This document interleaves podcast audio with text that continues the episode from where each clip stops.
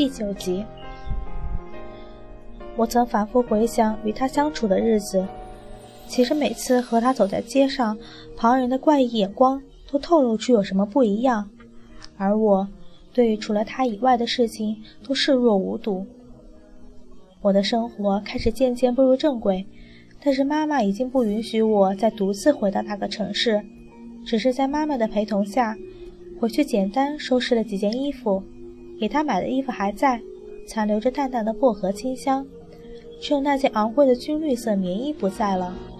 我本打算是要她冬天的时候穿给我看，白色的绒毛一定很可爱。后来我曾走过很多城市，去过很多的香水店。却从没找到过他身上的那种薄荷茶香。终于结束了为期一年的旅行，回归国土的时候没来由的亲切。出了机场，却看见门口已经被堵得里三层外三层，女孩们推推攘攘，听路人说是最近很火的一个青少年组合。机场内的薄荷茶香随着风吹来，那味道清淡的几乎不易察觉，但我知道。那是他的味道，在人潮簇拥中，我扔下所有的行囊，向人潮中拥挤。奈何人太多，我根本看不见里面人的模样。人潮渐渐退去，我却坐在机场嚎啕大哭。也许那个人，我再也见不到了。打开电视机只是个意外。从他走后，我已经很少看电视了。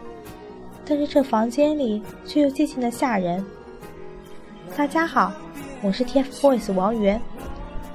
软糯的声音传来，稚嫩去熟悉。我心心念念的少年啊，就那样猝不及防地出现在我的眼里，笑着说他叫王源。微博里最新推送的视频，是他和伙伴玩闹，笨拙地剥着橙子。笨蛋啊！教了你那么多次，你却还是学不会。第三百条微博，那就送大家一朵玫瑰吧，很香的。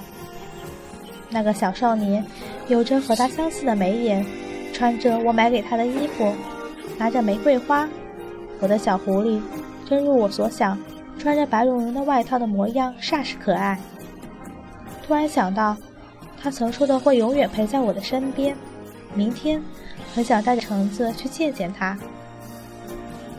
告诉他，十七岁的你长得很帅，很优秀。我就知道，我们曾发生过的一切都不仅仅是我的幻想。嘿，王源，你最近用了香水吗？怎么会有薄荷香？你原来没有啊？没，没有啊。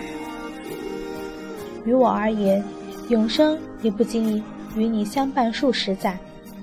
笨蛋，你会找到我吗？